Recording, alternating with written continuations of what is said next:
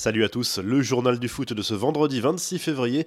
Le PSG est désormais le seul représentant français sur la scène européenne. Déjà battu à l'aller, le LOSC a de nouveau perdu 2 buts 1 jeudi soir sur la pelouse de l'Ajax Amsterdam et quitte la Ligue Europa au stade des 16e de finale. Pas vraiment aidé par l'arbitrage, le club nordiste peut avoir des regrets sur cette double confrontation.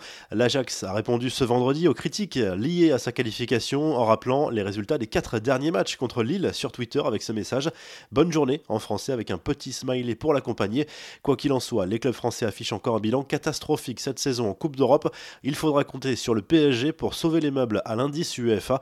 Un coup d'œil sur les autres résultats des 16e de finale retour de la C3. Ça passe pour Arsenal, Villarreal, Grenade, l'AC Milan, la Roma, l'Olympiakos, Manchester United ou encore le Dynamo Kiev.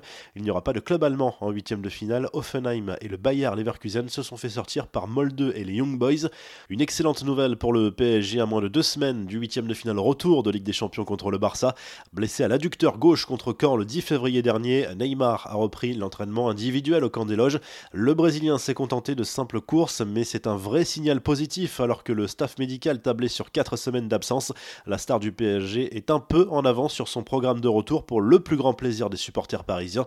Les infos et rumeurs du mercato, la presse espagnole se penche à nouveau sur l'avenir de Kylian Mbappé et analyse surtout les dernières déclarations de Leonardo à ce sujet. Marca, qui suit de près ce dossier en raison de l'intérêt du Real Madrid pour le joueur, affirme que le PSG aurait fixé une deadline à l'international français pour prendre une décision pour une éventuelle prolongation de contrat.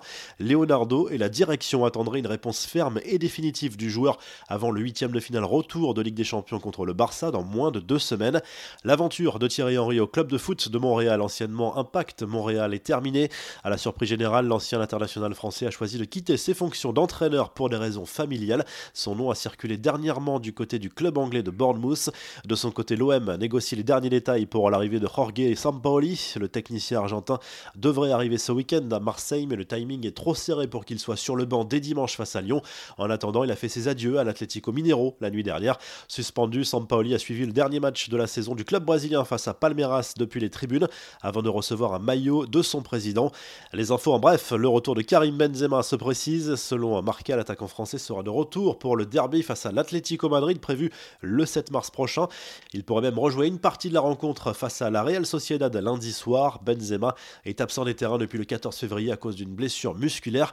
Les nouvelles sont nettement moins bonnes pour Paul Pogba. Le milieu de terrain de Manchester United n'est toujours pas remis de sa blessure à la cuisse droite et sera absent encore plusieurs semaines selon son entraîneur Ole Gunnar Solskjaer. C'est encore une saison galère pour l'international français.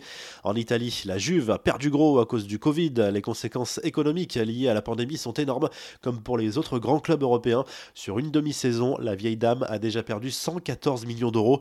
La dette totale s'élevait à 358 millions au 31 décembre dernier. Les gros salaires, comme celui de Cristiano Ronaldo, plombent les finances du club italien. La revue de presse s'enfile tout de suite en Espagne, où le journal Sport place Lionel Messi en une au-dessus de plusieurs stars du foot avec ce titre Solo hay un rey, il n'y a qu'un seul roi. Le quotidien sportif compare leur stats depuis le début de l'année et l'Argentin est bien le meilleur buteur actuellement avec 13 buts en 13 rencontres. De son côté, Marca salue la qualification historique de Grenade pour les huitièmes de finale de la Ligue Europa.